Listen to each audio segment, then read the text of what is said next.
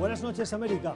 El presidente Donald Trump ordenó el pasado viernes un ataque aéreo cerca del aeropuerto internacional de Bagdad, en Irak, en el que murió el general iraní Qasim Soleimani, jefe de la fuerza de élite Quds. Soleimani, hombre fuerte e influyente dentro del régimen de Irán, era una figura controversial a la que Washington responsabiliza de diversas acciones efectuadas contra Estados Unidos y sus aliados desde hace décadas. Diversos presidentes antes de Trump lo habían tenido entre sus objetivos posibles, pero ninguno se decidió nunca por autorizar una operación tan drástica por las consecuencias que podría tener. Ninguno hasta Trump, a pesar de que incluso dentro de su equipo de asesores hubo voces que le recomendaron no hacerlo. Irán ahora ha prometido vengarse, aumentando los temores de que estalle una guerra sin cuartel.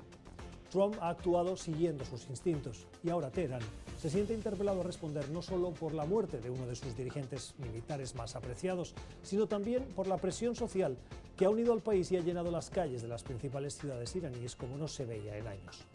Durante el fin de semana, Mike Pompeo y la administración Trump han tenido serias dificultades en explicar la decisión. El argumento más peregrino es que lo mataron para evitar una guerra, pero los hechos y las amenazas van camino de contradecir la intención y precisamente lo que puede desencadenarse ahora es una guerra, un conflicto de consecuencias impredecibles. Irán ha abandonado todo compromiso con el acuerdo nuclear del 2015.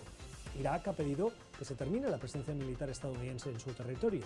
El valor internacional del crudo ha aumentado casi un 4%, la mayor alza en una sola jornada de los últimos tres meses. Trump actúa por impulsos y con cada una de las grandes decisiones de su política internacional torpedea el consenso con naciones aliadas, aísla a Estados Unidos y deja espacio para que otros ocupen su lugar. Y mientras en Washington ha dejado de hablarse del juicio político a Trump. ¿Casualidad?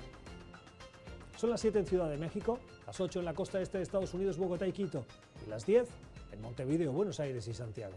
Y esto es cuestión de poder. Bienvenidos.